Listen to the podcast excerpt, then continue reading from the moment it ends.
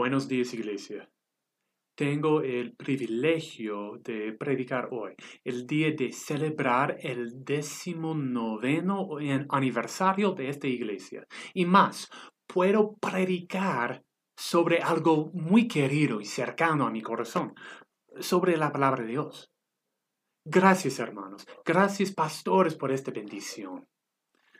Bueno, hace, hace unas semanas fui a Totus a hacer unas compras. Y amigos, cuando van al mercado, ¿qué les da a su esposa? La lista. Bueno, tuve la lista y Jessica había escrito limpiador para el baño, algo así. Amigos, ¿han visto el pasillo de limpiadores en Totus? Hay muchas opciones. Entonces, ¿qué hice? La llamé. Jessica, ¿cuál limpiador? ¿Cuál marca? Totus, Apolio, eh, Mr. Músculo. Ah, me dijo, Mr. Mr. Músculo. Ok. A mí los limpiadores me parecen iguales, pero a mi esposa algunos son mejores que otros. Este mes Estamos aprendiendo de la santificación, el proceso del Espíritu Santo en lo cual nos limpia de la presencia y los efectos del pecado y nos transforma a la imagen de, de quién? De uno de los pastores, de ese líder, de esa hermana. No, no, no, no. Nuestro modelo es nuestro buen pastor, Jesucristo, el Hijo de Dios. ¿Recuerdan el espejo del pastor Arcadio? La santificación nos hace ver más y más a Cristo cuando lo miramos. Pero si el Espíritu Santo nos está santificando, nos está limpiando y, separándonos del pecado, ¿cuál, ¿cuál limpiador usa? ¿Este músculo? No, no, no. El Espíritu Santo usa la palabra de Dios. Es el título del sermón hoy, la palabra de Dios, el medio de nuestra santificación. ¿Y ¿Cómo sabemos que el Espíritu Santo usa la Biblia para santificarnos? ¿Qué dice Dios? En Juan 17, 17 Jesús dice, santifícalos en la verdad. Tu palabra es la verdad. En Efesios 5, 25, 26, Pablo dice, Cristo amó a la iglesia y se entregó por ella para hacerla santa. Él la purificó lavándola con agua mediante la palabra. Y en Juan 15, versículo 3, Jesús otra vez dice, ustedes ya están limpios por la palabra que les he comunicado. Dios nos ha mandado ser santo, así como Él es santo, pero un problema. Por naturaleza, no sabemos ser santo. La Biblia nos enseña. Vez tras vez vemos que Dios usa su palabra para limpiarnos, para cambiarnos de pecadores que merecemos el juicio a portadores de su gloria, embajadores suyos, dignos de nuestra nueva identidad. ¿Cómo? Al leer la Biblia y obedecerla. A preparar este sermón, yo tuve dos opciones. Uno, darles una lista de mandamientos de la Biblia para obedecer, para que alentemos en la santificación. Así, así, así. O destacar el valor de leer y estudiar la Biblia, de meditar en ella y amarla. Tomé la segunda. ¿Por qué? Porque lo que la Iglesia Arquiva ha hecho por 19 años nosotros pastores no somos dictadores diciendo, diciéndoles así, así, así, así. Ni queremos alimentarlos así como se alimenta un bebé con una cuchara. Aquí viene el avión. No, no, no. Queremos, como iglesia, queremos madurar en la fe, desarrollándonos en la sabiduría y el entendimiento. como un pastor tuyo, mi deseo es que tú tengas la capacidad de recibir toda la palabra de Dios y ponerla en práctica. Así, así como un adulto come de una buena variedad, alimentándose a sí mismo. Quiero que tengas la sabiduría de entender por ti mismo lo que dice el Señor. Entonces, esta mañana quiero animarlos a todos, animarlos a leer y estudiar la palabra de Dios. No devocionales, no lo que algunos han dicho sobre la Biblia, sino la, la, Biblia. Todos los días, buscando en sus páginas a Jesús y la voluntad de nuestro buen Padre.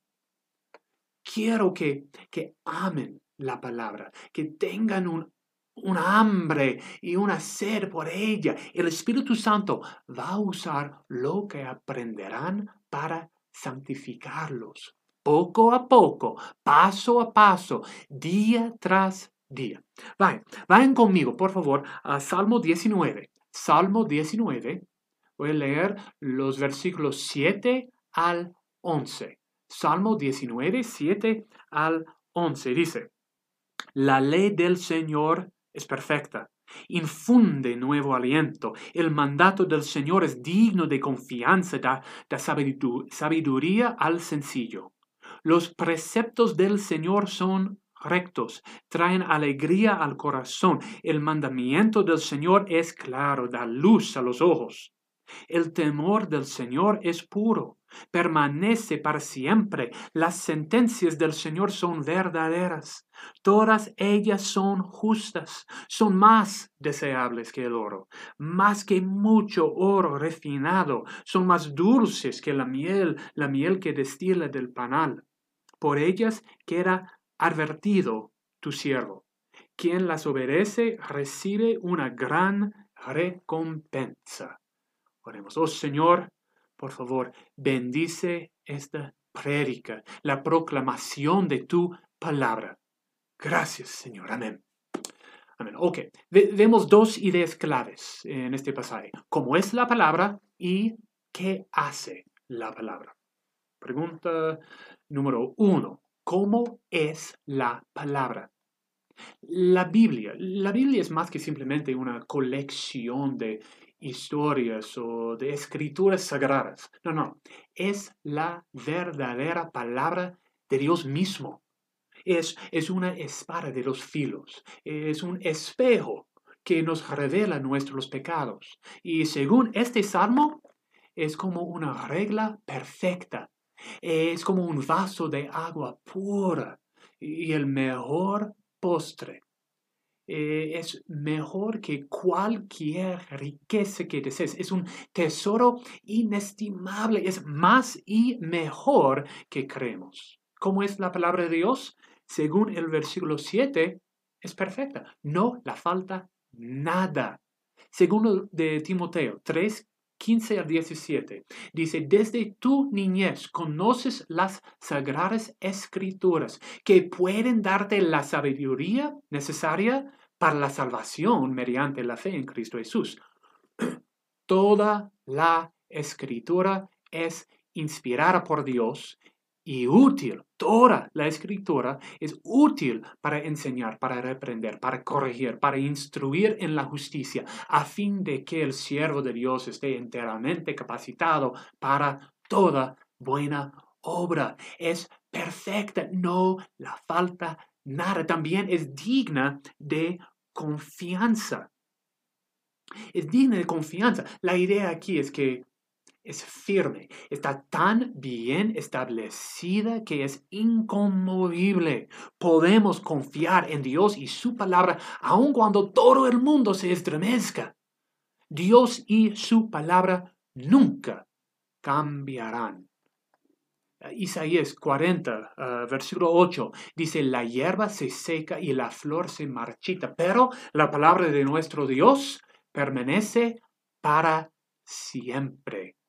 Hermano, confía en las promesas de Dios. Pon tu esperanza en lo que Él ha dicho. Es digno de confianza, porque es, es la expresión del Dios todopoderoso y soberano que hace promesas y siempre, siempre, siempre las cumple. Eh, en el versículo 8 también vemos que sus preceptos, la Biblia, son rectos, son correctos, no se desvían de su voluntad. Ah, hace unos meses, cuando todavía estábamos congregándonos en la iglesia para la oración matutina, estudiamos sobre la voluntad de Dios y cómo conocerla. Este versículo nos da la respuesta. La palabra de Dios va conforme a su voluntad. Entonces, si queremos conocer la mente de Dios, tenemos que conocer su palabra. ¿Y qué dice el versículo 9? Que el temor de Dios que, aprendemos de la palabra de Dios es puro, es limpio. Este mundo nos da muchos, muchos motivos de, de temer pero no son motivos limpios. Sucumbir a ese temor es dejarnos ser engañados. Es como beber de agua contaminada. Pero si aprendemos del temor puro de Dios, de cómo honrarlo y obedecerlo en cada parte de la vida, beberemos de agua pura. Y el versículo 10 también dice que las sentencias del Señor, los, los decretos y juicios de Dios, lo que Él ha ordenado que hagamos y experimentemos, son más deseables que el oro, que más que mucho oro refinado. También son, son más dulces que la miel, más deseables que, que oro. Hermano, ¿quieres la Biblia más que la cuenta bancaria? No, no, en serio. ¿Quieres la Biblia más que la cuenta bancaria? David, el autor, sí. Eh, recordemos, iglesia, eh, en su vida David experimentó la pobreza y la riqueza. Era pastor del rebaño antes de, ser rey del país. Sabía de, de lo que hablaba.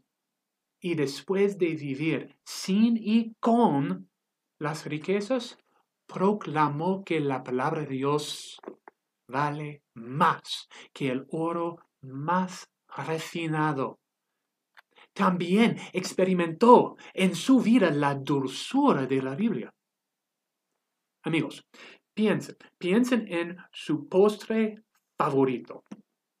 Quizás una torta de tres leches o un chocolate. Tocino del cielo o quizás arroz con leche es mi veneno. Así era la miel en su tiempo. Y, David declara aquí que la palabra de Dios es aún mejor, muchísimo más deseable. ¿Deseas la palabra así?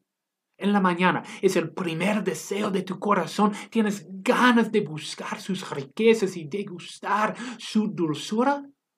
Bueno, la única manera de desarrollar este enfoque es dedicarte, es dedicarte a leerla y meditar en ella y pedir que Dios se revele en sus páginas. Bueno, así es como es la palabra, pero ¿qué hace? El autor de, de Hebreos dice que la palabra de Dios es viva y poderosa. Entonces, ¿qué hace? En estos mismos versículos vemos cómo el Espíritu Santo usa la Biblia para santificarnos, para limpiarnos de la presencia y los efectos del pecado y transformarnos a la imagen de Jesucristo. Vemos en el versículo 7 que la ley del Señor infunde nuevo aliento, o como dice la reina Valera, convierte el alma. Dios usa la palabra en nuestra salvación, convirtiéndonos de pecadores a portadores de su gloria. También el mandato del Señor da sabiduría al sencillo. Literalmente hace sabio el sencillo. Es un cambio total. Nadie quiere ser un tonto. ¿Cómo, cómo evitamos esa identidad? Solo por el poder de la palabra de Dios. Y el versículo 8 dice que los preceptos y mandamientos de Dios nos traen alegría al corazón y luz a los ojos. Esto es lo que necesita este mundo en tiempos así. Al atesorar la palabra de Dios en tu corazón y ponerla en práctica, tu corazón, tu vida se va a cambiar y tu familia, tus vecinos y amigos lo van a ver. ¿Quieres ser testigo de Dios y de su salvación? Lee y aplica la Biblia.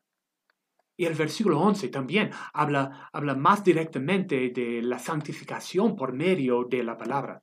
Dice, dice que advierta al siervo de Dios como, como un foro advirtiendo del peligro mortal.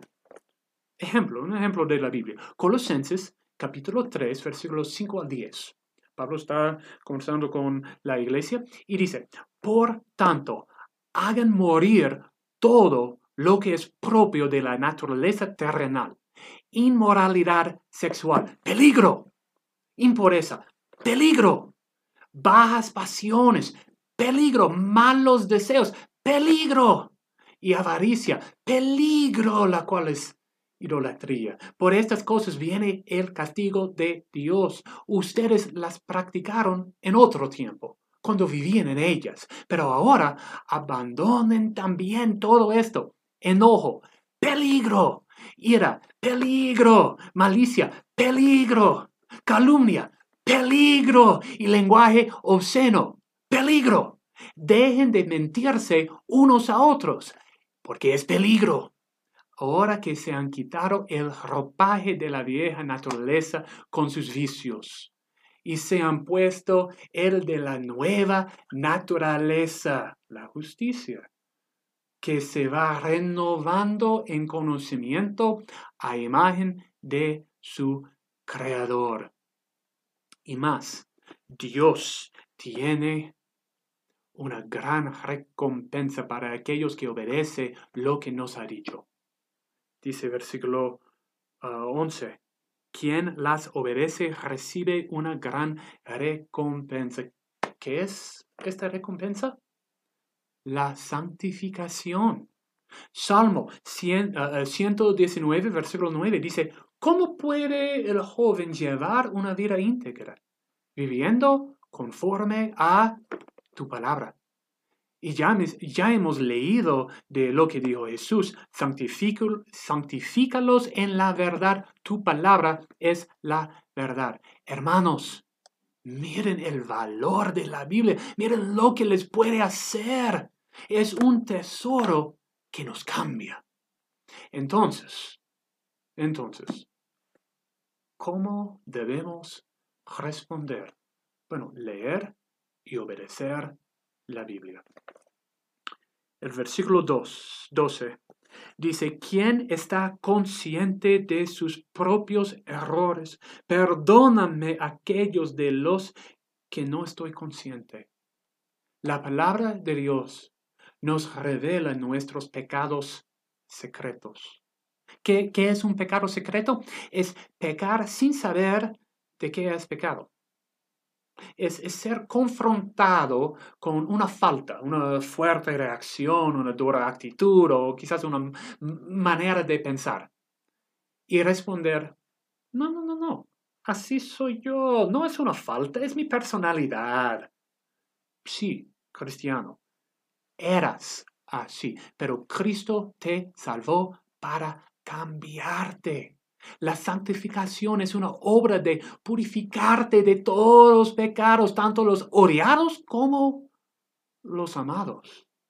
La Biblia nos revela nuestros pecados secretos para que pidamos perdón y, y huyamos de ellos. el versículo 13 dice, libra además a tu siervo de pecar sabiendas. No permitas que tales pecados me dominen, así estaré libre de culpa de multiplicar mis pecados.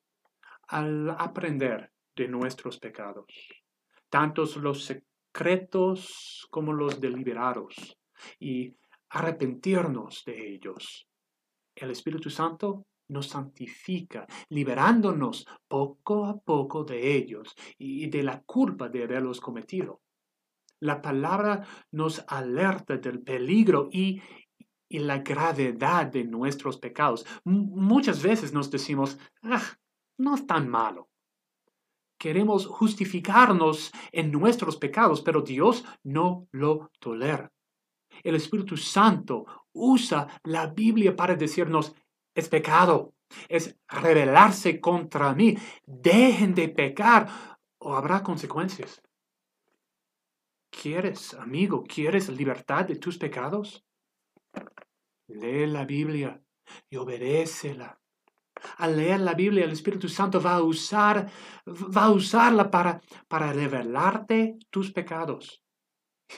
¡Qué bendición! Dios te ama tanto que se involucra en tu vida para santificarte. Es el buen padre, es el buen pastor, te cuida y te forma para su gloria y tu bien. Su propósito para ti es que seas santo en nombre, en acción, en pensamiento, en cada parte de tu vida.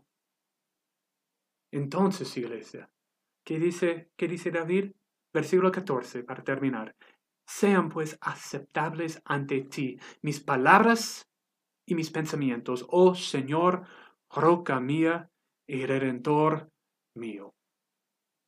Ustedes, creyentes, Dios los ha declarado justos, vestidos con la justicia de Jesucristo. Pero solo es una declaración legal. Todavía no, vivimos consistentemente esta justicia.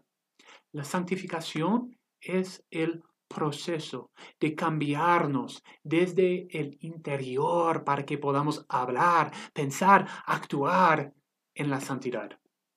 Dios empieza este proceso en el momento de la salvación y confiamos que Él que comenzó tan buena obra en ustedes la irá perfeccionando hasta el día de Cristo Jesús. Oraremos. Oh Padre Santo, nos has bendecido con tu palabra. Eh, es un tesoro de, valor incalculable, pero muchas veces la, la despreciamos. Perdónanos, Señor. No hemos confiado en, en, lo que tú nos has dicho, confiando más en lo que sentimos o, o vemos. Perdónanos, Señor. Haz que, que los valores de este mundo se nos conviertan en tontería frente a la perfección de tu ley. Danos un hambre y una sed por, por la verdad, por el agua pura que tenemos en la Biblia. Sácianos de ella, límpianos y santifícanos con ella. Usa tu palabra para quitarnos el pecado y cambiarnos el corazón para desearte a ti y no al pecado. Que, que tu Espíritu Santo siga transformándonos a la imagen de, de tu Hijo, porque tú Dios eres el alfarero, nosotros somos el barro. Gracias, oh Padre, gracias por mostrarnos tanto amor y gracia. Sean pues aceptables ante ti nuestras palabras y nuestros pensamientos, oh Señor, roca nuestra y redentor nuestro. Amén y amén.